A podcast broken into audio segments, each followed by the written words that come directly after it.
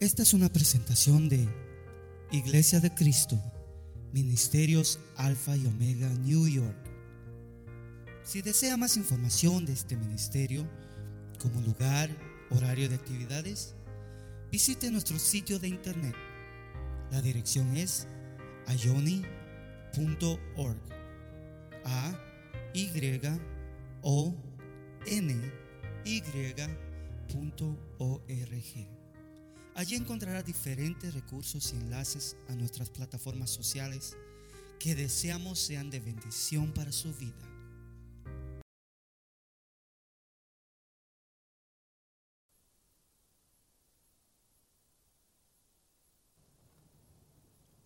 Amén. Dice así. Y Él, hablando de Dios, nuestro Padre, dice, y Él os dio vida a vosotros que estabais muertos en vuestros delitos y pecados, en los cuales anduvisteis en otro tiempo, según la corriente de este mundo, conforme al príncipe de la potestad del aire, el espíritu que ahora opera en los hijos de desobediencia. Amén. Tome su asiento, por favor. Quise leer este versículo para que podamos ver la realidad de cómo nosotros estábamos y cómo es que aquel que no ha nacido de nuevo también está. Básicamente eso tenemos que tenerlo muy claro. Cómo nosotros estábamos y cómo todo aquel que no ha nacido de nuevo se encuentra o está. Dice que estábamos muertos. Usted sabe que un muerto no tiene, obviamente no tiene vida, no tiene sensaciones, no siente, ni puede responder, ni reaccionar. Quizás alguna vez usted ha visto, si no en realidad, en alguna película o alguna dramatización, gente que al estar bueno, despidiendo el cuerpo de una persona que ya fallecida, le hablan y le dicen cualquier palabra, ¿verdad? Porque me dejaste o te voy a extrañar. Sin embargo, creo que son, hermano, emociones que no se pueden contener, pero esas palabras ya el muerto no las escucha, no las sabe. Es la realidad de lo que vivimos. De hecho, ah, el Señor Jesús cuando habló con Nicodemo, aquel maestro muy estimado de la ley que llegó a Jesús para reconocer que él creía que era alguien que venía de Dios. El Señor le tuvo que decir que era necesario que naciera de nuevo para poder entrar al reino de Dios, porque el reino de Dios es un reino espiritual. Y cuando habla de ese nuevo nacimiento, obviamente está hablando de un nacimiento no físico, sino un nacimiento espiritual.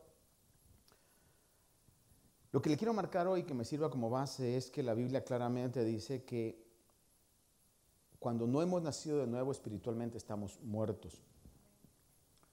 La palabra dice que la iglesia o los cristianos somos la sal de la tierra, la luz del mundo. Pero un mundo que está en tinieblas y un mundo que está muerto y esa mortandad está corrompiendo cada vez más. Por eso cuando dice sal es algo que está preservando que esa mortandad no se acelere, es lo que la iglesia somos. Pero estamos proyectándonos a un mundo que dice la Biblia claramente que está muerto en delitos y pecados, porque la paga del pecado es muerte. El día, el fin de semana pasada hablaba un poco acerca de la sana doctrina y le decía yo que Nunca antes en el recorrido de mi vida cristiana había oído yo tan recurrentemente el hecho de la importancia de buscar un lugar donde se predique sana doctrina. ¿Por qué razón? Porque siempre ha existido ese germen de doctrina falsa o doctrina eh, equivocada o errada. Pero hoy día eso se ha expandido, se ha hecho, ah, ha crecido en magnitud. Eh, de hecho,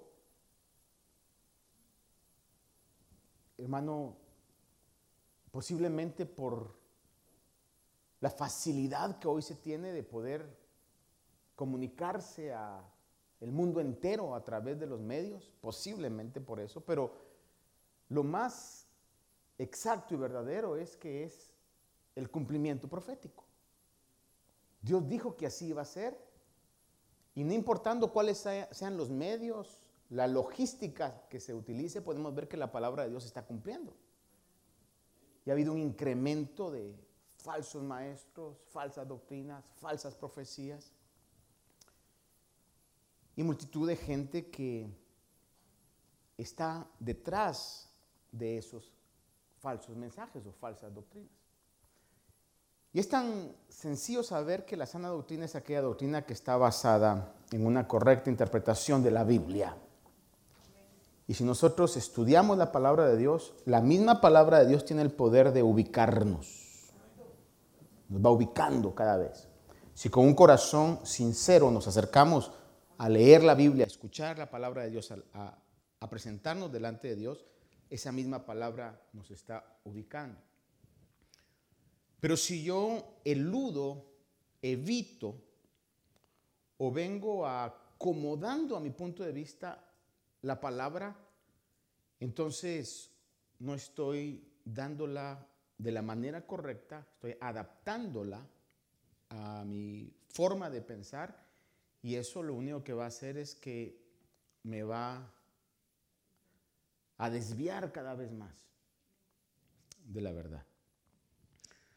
Ahora, hay un surgimiento y hay un movimiento eh, bajo el tema de cristianismo, donde en inglés se conoce como Seeker Sensitive Churches. No sé si alguna vez usted ha escuchado el concepto. Pero si no ha escuchado el concepto, podrá usted identificarlo cuando veamos lo siguiente. Posiblemente en español sería algo como iglesias sensibles o adaptables a las personas. Lo que pasa con estas iglesias es que han puesto la experiencia sobre la razón, han puesto la subjetividad sobre la objetividad, han puesto la espiritualidad sobre la religión. Y aunque a veces eh, cuando hablamos de religión es un concepto que malinterpretamos, pero la religión es algo bíblico. El Señor habla a través del apóstol Santiago, dice la religión pura y sin mancha está hablando de una religión que es aceptable delante de Dios. Sin embargo, usted va a ver mucha gente que hoy dice, no, yo no soy religioso, soy espiritual. Y espiritual, usted puede creer en miles de cosas absurdas y creerse una persona espiritual. Este tipo de movimiento ha reemplazado a las imágenes sobre las palabras. En otras palabras, proyectamos cosas, ¿verdad? Ponemos un escenario. Cuando realmente el poder no está en las imágenes, el poder está en la palabra de Dios. Ese tipo de mover también ha reemplazado lo externo por lo interno. Y cuando hablo de esto, hablo de lo siguiente. Yo puedo proyectar una imagen de muy correcto, de muy santo y de muy propio por fuera. Pero la corrupción mía de adentro, solo la correcta palabra de Dios puede limpiarla. Lo de afuera yo me lo puedo limpiar. Puedo venir con una imagen de un cristiano impecable. Pero por dentro, solo la palabra de Dios puede limpiarme. Va a ver usted entonces posiblemente, ¿verdad? Aquella presentación, aquel, aquel, aún eh, los, las plataformas, etcétera, algo muy llamativo, ¿verdad? Con mucho lujo, pero realmente está saliendo de esa plataforma, de ese púlpito, una palabra que está limpiando lo interno. O simplemente están motivando una, un éxito externo. Porque podemos tener un éxito externo, pero al final puede cumplirse en nosotros lo que el Señor le dijo. ¿De qué le sirve al hombre? Que ganar el mundo, si al fin va a perder su alma. También este tipo de mover ha reemplazado los sentires sobre la verdad. Y es algo en donde a veces nos confundimos. Decimos, ay, es que se siente bien bonito. Sí, bien bonito se puede sentir que le estén dando a uno un veneno también. O sea, tenemos que ir a lo que está detrás de toda la fachada, hermano. Detrás de toda la mercadotecnia. ¿Se ha dado cuenta usted que cuando se va a comercializar un producto, fíjese que la mayor, a veces la mayor parte de la inversión va en la presentación del producto? ¿Cómo se va a ver? Porque la gente a veces compra por lo que mira. ¿Cuántos de aquí, le pregunto hoy, y sea sincero con usted mismo, cuántos de aquí cuando van a comprar un producto que se van a comer o nos vamos a comer, lo agarra usted, hermano, y se pone a leer a ver qué tiene esto adentro? ¿Cuántos de aquí lo hacen? Muy pocos. La gran mayoría se mira bueno. Más si va con hambre, se va a llevar todo el supermercado. ¿Ya? Se mira bueno. Por ejemplo, los anuncios que vemos en la televisión o el internet ahora, habrá en todas las redes sociales.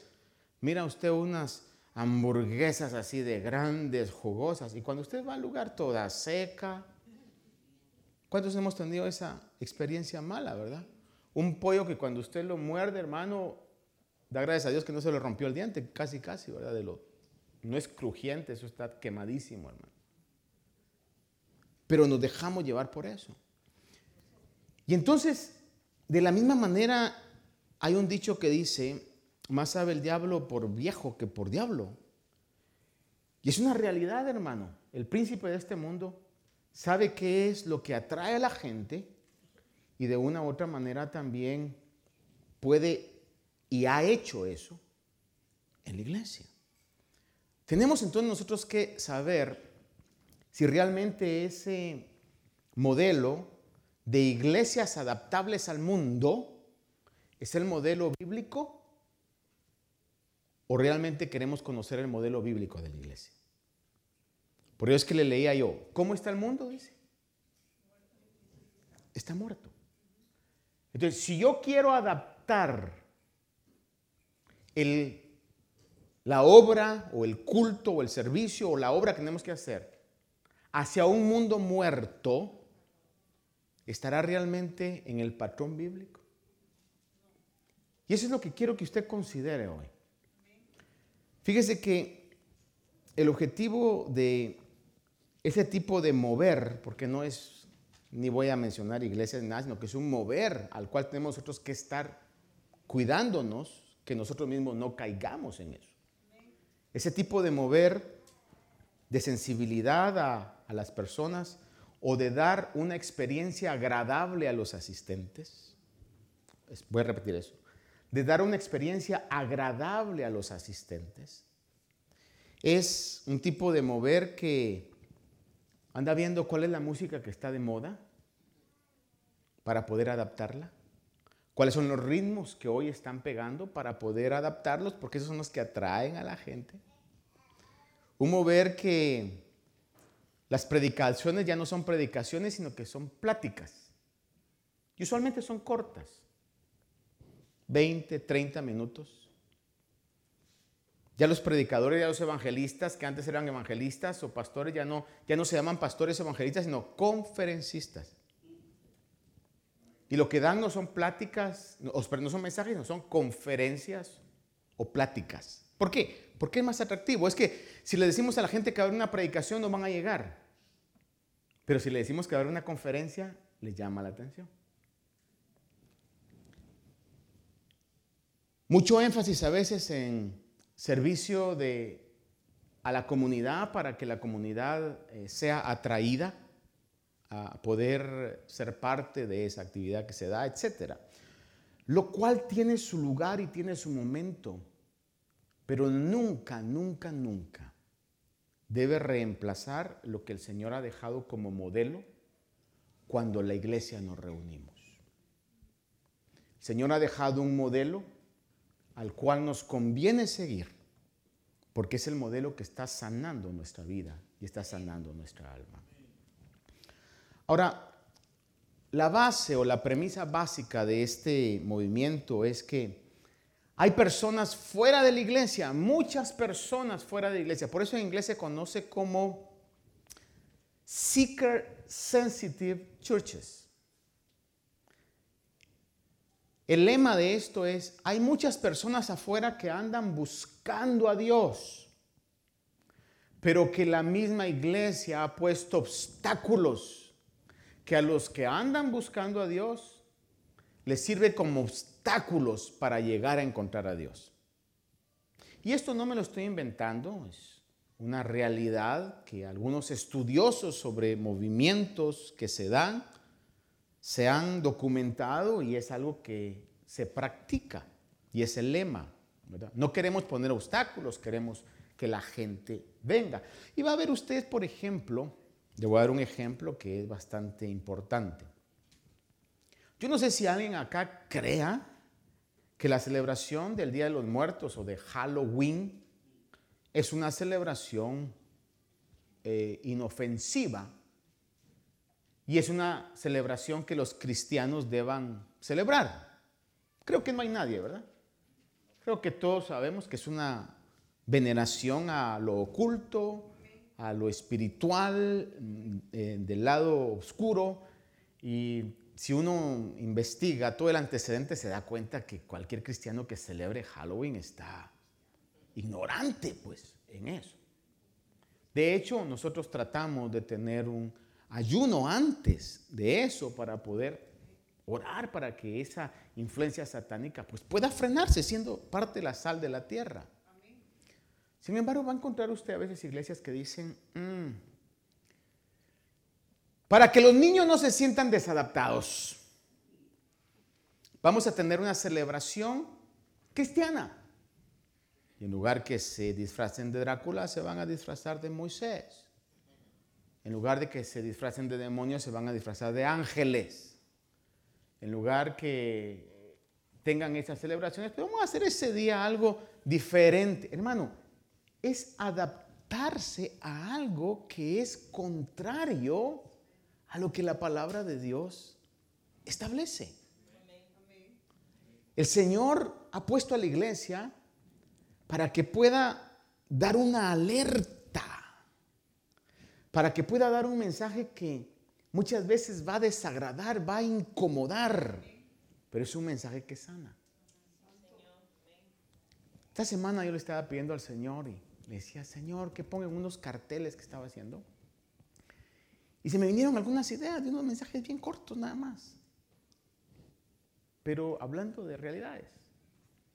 Por ejemplo, uno de ellos es, el juicio final viene está pronto. Venga Jesús ahora. Es una realidad que no puedo negar. Si no estoy mal, otro le puse arrepentimiento, un signo de más. Luego abajo, fe en Jesús igual salvación eterna. Punto. Eso es lo que la Biblia nos dice. Es decir, son mensajes que en algún momento, y el último que estaba haciendo es la verdad que a muchos incomoda. Jesús dijo, yo soy el camino, la verdad y la vida, y nadie viene al Padre si no es por mí. ¿Es una verdad o no es una verdad? Es una verdad. Que en algún momento va a incomodar, pero es la verdad de Dios. Y ese es el punto que los cristianos en un momento determinado tenemos que llegar a comprender. Estoy dispuesto a ser un instrumento que lleve la verdad, aunque en algún momento incomode? ¿O voy a adaptarme yo a un mundo que está muerto? Esa es la realidad a la cual nos enfrentamos hoy. Ahora, ¿qué dice la Biblia? ¿Hay gente en el mundo que desea conocer de Dios? Miren, ¿qué dice la Biblia? La Biblia dice, Romanos 3:11 dice que no hay quien entienda, no hay quien busque a Dios. Punto. Dice, no hay quien entienda, no hay quien busque a Dios. Quizás usted dirá, mire, pero yo conozco personas que sí tienen esa inclinación. El punto es, cuando leemos todo lo que habla Romanos, y quizás, no sé si hoy o si no el domingo vamos a llegar a este punto, es de que la gente a veces quiere buscar al Dios que les conviene buscar al Dios que ellos creen que debe ser de la manera en que ellos creen que debe ser. Y no al Dios que ha puesto sus leyes, sus mandamientos y sus estatutos, y que son mandamientos, leyes y estatutas eternas. Un muerto no puede buscar a Dios. Y leímos en Efesios que antes estábamos muertos hace una eh, unión perfecta con lo que estamos leyendo acá. No hay quien busque a Dios. ¿Por qué? Porque estábamos muertos en delitos y pecados. Por eso, obviamente creo que el domingo es donde voy a hablar sobre este punto. Es, la Biblia claramente enseña esto, yo lo creo con todo mi corazón, es uno de los principios en los cuales estoy totalmente seguro. Si usted en algún momento tuvo la necesidad de buscar a Dios, y no le importó que le dijeran lo que le dijeran. O se vio en circunstancias donde la única alternativa era buscar a Dios. Yo le aseguro que eso fue Dios propiciando invisiblemente eso, providencialmente eso, para que usted llegara a conocer. Porque no es el hombre el que conoce a Dios, sino es Dios el que en su misericordia nos atrae a Él. Y ese es un principio inquebrantable en la palabra de Dios. Es un principio que al verlo nosotros que estamos acá debemos de explotar cada día en un agradecimiento a Dios y decirle, gracias Señor porque quitaste la venda de mis ojos. Gracias Señor porque te conozco. Porque Él nos dio vida cuando estábamos muertos. Es Él. El el resultado de estar espiritualmente muertos en pecado fíjese que lleva a una vida de vanidad y a un corazón que está en oscuridad espiritual. Te voy a repetir esto. El estar muerto, el mundo en su mortandad, está viviendo en una vida de vanidad. Y cuando hablamos de vanidad es todo aquello que no tiene un valor real. No tiene un valor real, hermano la competencia por ver quién tiene más, la competencia por ver quién se ve mejor, la competencia por ver quién es más exitoso, más exitosa. Eso es vanidad, hermanos. Y ese estilo de vida vano lleva a un oscurecimiento espiritual. En Romanos 1, del 18 al 23, le leo, dice, porque la ira de Dios se revela desde el cielo contra toda impiedad e injusticia de los hombres que con injusticia restringen la verdad. Porque lo que se conoce acerca de Dios es evidente dentro de ellos, pues Dios se lo hizo evidente. Porque desde la creación del mundo, sus atributos invisibles, su eterno poder y divinidad, se han visto con toda claridad, siendo entendidos por medio de lo creado y dice la Biblia, de manera que no tienen excusa. Mire lo que Dios está diciendo. Dios está diciendo, yo me he revelado en todas las manifestaciones internas del hombre, en la naturaleza, en todo lo creado, de manera que el hombre no tiene excusa. Pues aunque conocían a Dios, dice, no le honraron como a Dios, ni le dieron gracias, sino que se hicieron vanos en sus razonamientos y su necio corazón fue entenebrecido. Digo que la vanidad cultiva ceguera espiritual. La vanidad cultiva ceguera espiritual. Profesando ser sabios, se volvieron necios y cambiaron la gloria del Dios incorruptible por una imagen en forma de hombre corruptible, de aves, de cuadrúpedos y de reptiles. Por eso le digo, si hay alguien que diga fuera del mensaje de la palabra de Dios, que diga, oh, si esa persona busca a Dios, pero no cree en Jesús, no cree en el Dios que la palabra de Dios dice, está buscando al Dios que le conviene buscar. Lo bajan. Sin embargo, Dios es inmutable, Dios no va a cambiar.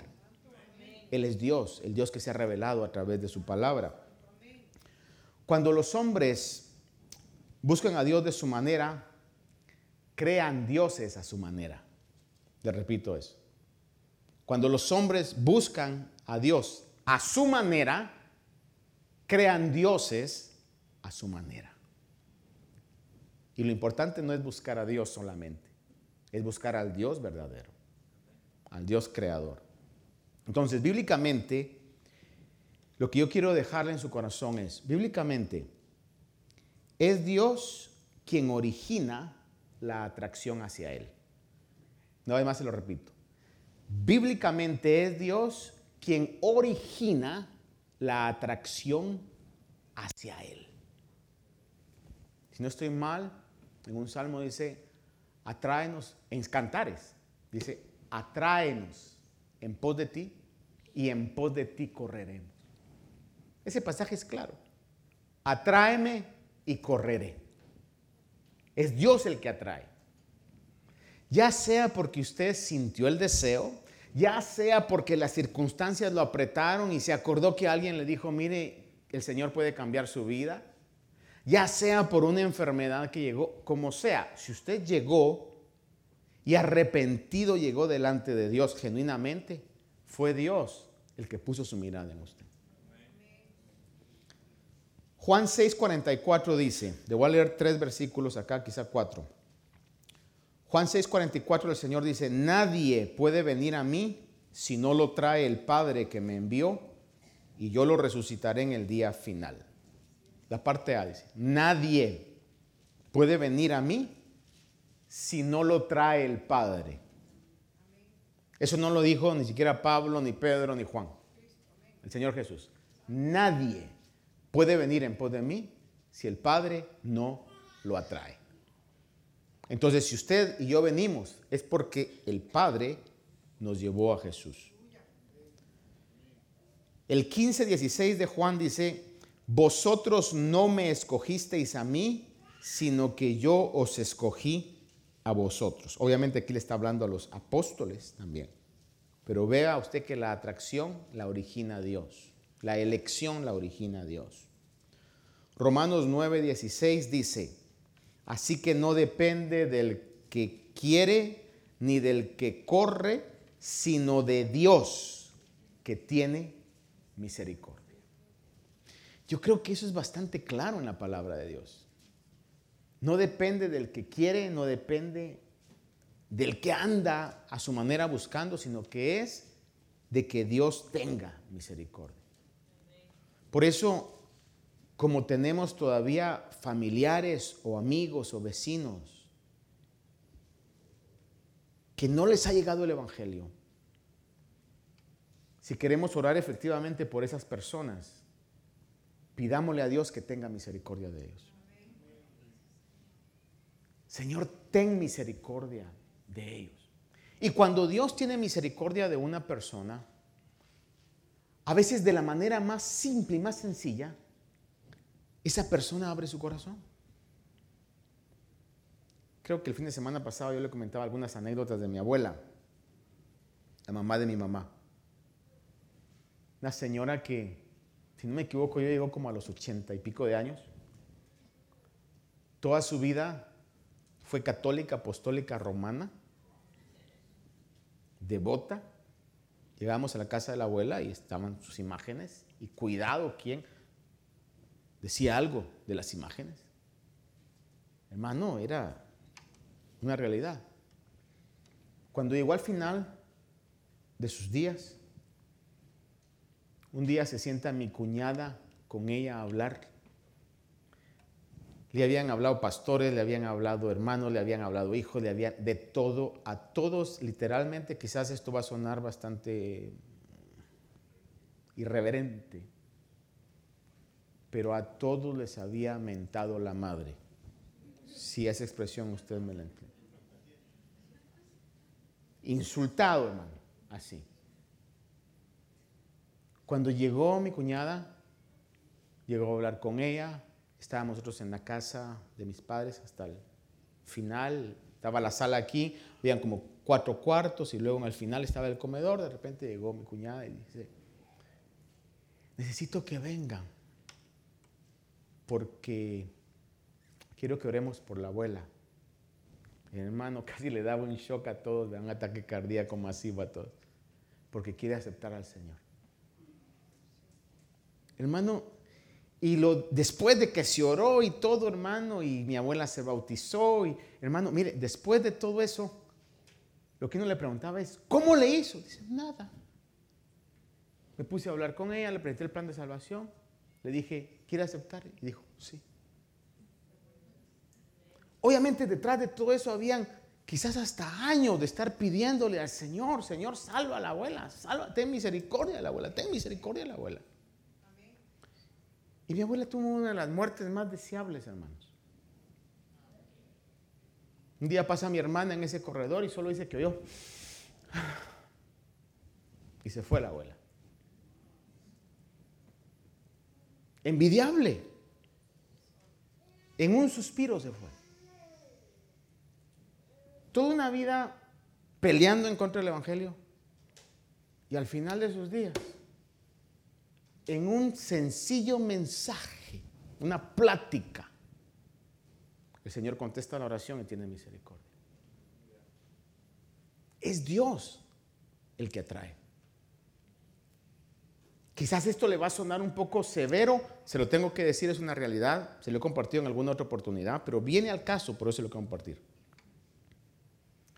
Mi padre tenía un hermano que era muy, podríamos decir, era su modelo hermano. El, el hermano de mi padre había sido militar, había tenido puestos de bastante eh, altos en el país, había sido gobernador de diferentes departamentos, dos de los más importantes del país, un hombre con muchos bienes, etcétera, hermano, exitoso en el ejército, exitoso en la política.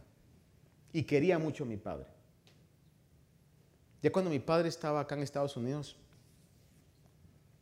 un día le dicen que estaba enfermo su hermano. Y sabíamos que él pues lo quería mucho. El punto es que por alguna razón, cuando el hermano de mi padre fallece, me dicen a mí, decile vos. No sé por qué me dijeron, si yo soy el más chico y los demás miedosos no le querían decir. Entonces yo tuve que venir y le dije, papá, mi papá ya estaba de una edad avanzada. Usted sabe que ahí con mucha cautela uno tiene que llegar a decir las cosas. Digo, papá, fíjese que le tengo que decir algo. Se volteó y me dijo, no me digas. Armando murió, ¿verdad? Él se llama Armando. Y le digo, sí, papá, pero nada de pero, me dice. El Señor ya me había dicho. Dice, ayer, eso creo que fue un lunes, él estaba predicando en una iglesia, mi padre estaba predicando en una iglesia. Y antes de subir a predicar le dijo al Señor, Señor, tú sabes que tengo tristeza en mi corazón porque mi hermano está mal. Estaba mi padre arrodillado ahí. Le dice, tengo tristeza en mi corazón porque mi hermano está mal y siempre ha sido enemigo del Evangelio. Y el Señor le habló, dice, a su corazón y le dijo, me ha placido a mí salvarte a ti y a tu casa. Y el punto fue que después de esa palabra dice que le entró una paz que él no pudo comprender. Y me dice, y fíjate que subí a predicar con gozo, fue una bendición y todo, y desde ahí se me quitó la tristeza.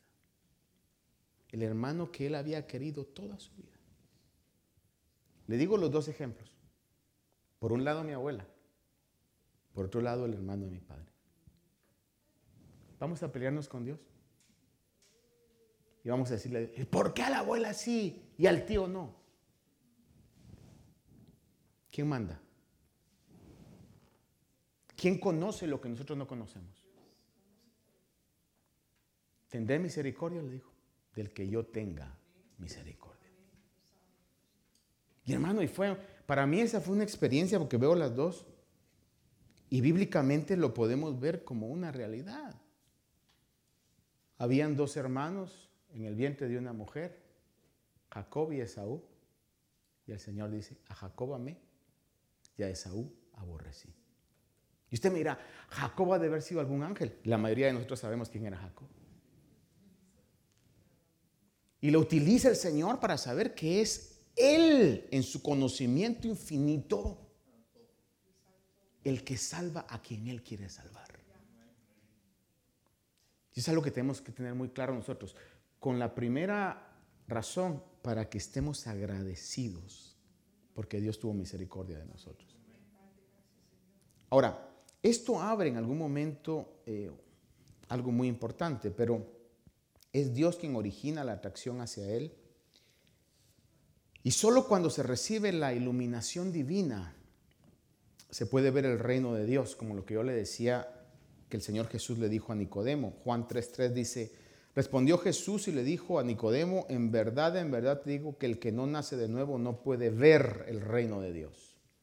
Es decir, ver la realidad de la eternidad de gloria solo se puede ver cuando alguien ha nacido de nuevo.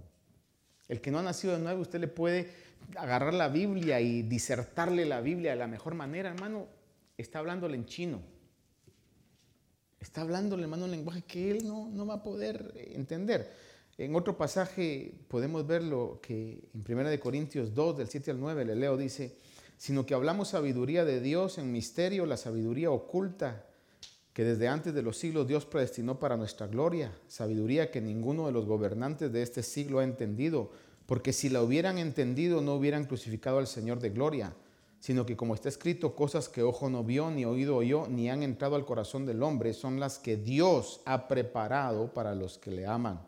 Versículo 14 dice, 1 Corintios 2, 14, pero el hombre natural no acepta las cosas del Espíritu de Dios porque para él son necedad y no las puede entender porque se disciernen espiritualmente. Es decir, el hombre natural no, no va a entender.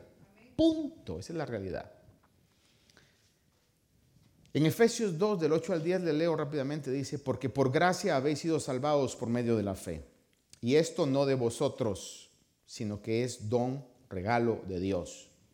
No por obras para que nadie se gloríe, porque somos hechura suya, creados en Cristo Jesús, para hacer buenas obras, las cuales Dios preparó de antemano para que anduviéramos en ellas. Le recalco lo que dice, gracia, por gracia habéis sido salvados por medio de la fe, y esto no de vosotros, sino que es don de Dios nos atrae a Él, nos salva por su misericordia. Un regalo que Él nos ha hecho. Es Dios, Padre, el que atrae y concede salvación porque así Él ha querido, así ha sido su voluntad. Juan 6, 37 al 40 le leo, dice, todo el que el Padre me da vendrá a mí y el que viene a mí de ningún modo le echaré fuera porque he descendido del cielo no para hacer mi voluntad, sino la voluntad del que me envió. Y esta es la voluntad del que me envió, que de todo lo que Él me ha dado yo no pierda nada, sino que lo resucite en el día final. Porque esta es la voluntad de mi Padre, que todo aquel que vea al Hijo y cree en Él tenga vida eterna, y yo mismo lo resucitaré en el día final. Yo finalmente creo que el Señor eligió a los discípulos, el Señor Jesús eligió a los discípulos que el Padre le dijo que eligiera. Y quizás él no hubiera elegido a Pedro, pues el padre le dijo, es Pedro, eh, con todas las ventajas y desventajas, pros y contra, porque Pedro ha de haber sido difícil de lidiar, hermano. Y sin embargo era la voluntad. Y al final, déjeme pensar esto, era difícil de lidiar y al final todavía lo niega, hermano. Pero sin embargo, era quien Dios Padre quería que Jesús eligiera. No venía a hacer su voluntad, venía a ser la voluntad del Padre. Entonces, haga de cuenta que usted comparte el Evangelio. Es, como algo que a mi hermana Victoria le pasó años atrás, hermano, con una hermana. Ella llegó a evangelizar un edificio por allá por Hempstead, me comenta. Y está ahí hablándole a una persona aquí, mire, le quiero compartir, invitar a la iglesia. Y la persona, según la hermana Victoria me contaba, decía, ah, vamos a ver, vamos a ver, vamos a ver, vamos a ver. De repente está otra persona oyéndole en otro apartamento ya y le dice, señora, ¿dónde es el lugar que dice? Yo sí quiero, venga aquí. Hermano, y esa es la realidad. Por eso es que lo que nosotros tenemos que hacer es la voluntad de Dios, no nuestra voluntad. Le pregunto, ¿cuántos creemos que la voluntad de Dios es que nosotros digamos el mensaje? Esa es la voluntad de Dios. Que hablemos el mensaje. Dios va a salvar a los que Él quiera salvar, cuando Dios quiera salvar, como Dios quiera salvarlos. Ahora, es Dios el que atrae y concede salvación, pero ¿qué parte tenemos nosotros? Es el punto, porque cualquiera puede decir, ah, bueno, si es Dios, entonces que Dios se encargue. El punto es que la palabra nos dice claramente que hay una participación que el Señor nos ha dado a nosotros. Y es lo que debemos hacer. And we have no choice about it. No tenemos opción para eso. ¿Qué es la parte que nosotros tenemos que hacer en la salvación de las personas? Ahora, muy importante es, no es nuestra responsabilidad tratar de convencer, tratar de persuadir y mucho menos manipular. No es nuestra responsabilidad ni persuadir, ni convencer, ni manipular para que las personas crean, sino simplemente compartir el Evangelio. Tanto lo agradable como lo que no es muy agradable. Pero a veces lo que no es muy agradable es lo que hace reflexionar a la persona. Y como dicen, dos things that snap you out of your lifestyle. Esas cosas que lo sacan y usted dice, oh, entonces sí estoy mal. Segunda de Corintios 2, 14, 17, le leo esto, dice, pero gracias a Dios que en Cristo siempre nos lleva en triunfo y que por medio de nosotros manifiesta en todo lugar la fragancia de su conocimiento. Porque fragante aroma de Cristo somos para Dios entre los que se salvan y entre los que se pierden para unos olor de muerte para muerte y para otros olor de vida para vida. Y dice, y para estas cosas, ¿quién está capacitado? Pues no somos como muchos que comercian con la palabra de Dios, sino que con sinceridad, como de parte de Dios y delante de Dios, hablamos de Cristo. ¿Se recuerda que el fin de semana pasada hablábamos acerca de 2 Timoteo capítulo 4, donde el apóstol Pablo le dice a Timoteo, te encomiendo, te encargo solemnemente delante de Dios y de Jesucristo que ha de juzgar a los vivos y a los muertos por su manifestación y por su reino. ¿Cuál fue el encargo? ¿Se recuerda algún? Predica la palabra. Es todo. Predica la palabra. Es el encargo solemne. Y aquí es lo que el apóstol Pablo igualmente está diciendo. No somos como muchos que comercian con la palabra, sino que con sinceridad, como de parte de Dios y delante de Dios, una vez más. De parte de Dios y delante de Dios hablamos en Cristo. Ahora, la salvación no llega a las personas porque el mensaje es agradable, sino porque Dios quiere salvar y Dios está trabajando en los corazones. Mire, no va a llegar por la elocuencia, no va a llegar por la inteligencia, no va a llegar por la oratoria, va a llegar porque Dios quiere salvar a esa persona. Punto. Esa es la realidad. En Hechos 2.42 dice que la iglesia se dedicaba continuamente a las enseñanzas de los apóstoles, es decir, al estudio de la palabra, a la comunión, es decir, que compartían unos eh, juntos a otros, eh, y al partimiento del pan, en referencia a la Santa Cena, y a la oración. Entonces, cuando nosotros vemos el modelo de la iglesia, cuando vemos el modelo de la iglesia, podemos ver aquí el modelo de la iglesia que debe tener estas características. Estudio de la palabra, la comunión, poder compartir unos con otros, el partimiento del pan que se refiere a la cena del Señor, donde hacemos una reflexión y recibimos también una bendición y una disciplina de parte de Dios. Y le voy a decir algo aquí extra. Cada vez que Dios lo discipline, siéntase amado por Dios. Porque si somos disciplinados por Dios, hermano, es que somos hijos de Dios. Pero aquel que no es disciplinado por Dios, quién sabe si es hijo.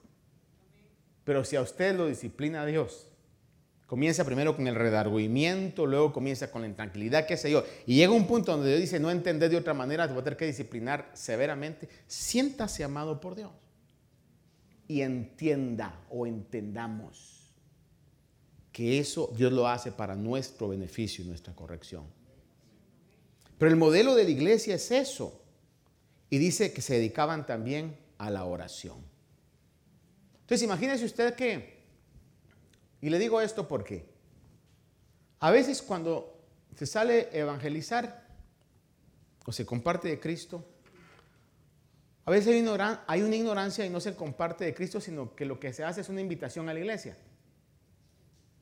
Yo he visto eso muy común. Miren, lo invito a la iglesia. Miren, lo invito a la iglesia. Hermanos amados, compartamos el mensaje. Y si usted dice es que yo me trabo, hágase un cartel ahí con un mensaje corto del Evangelio. Ahí está. Usted lo pone y está compartiendo el mensaje. Ya si alguien se acerca y le dice, explíqueme eso, ya es de Dios.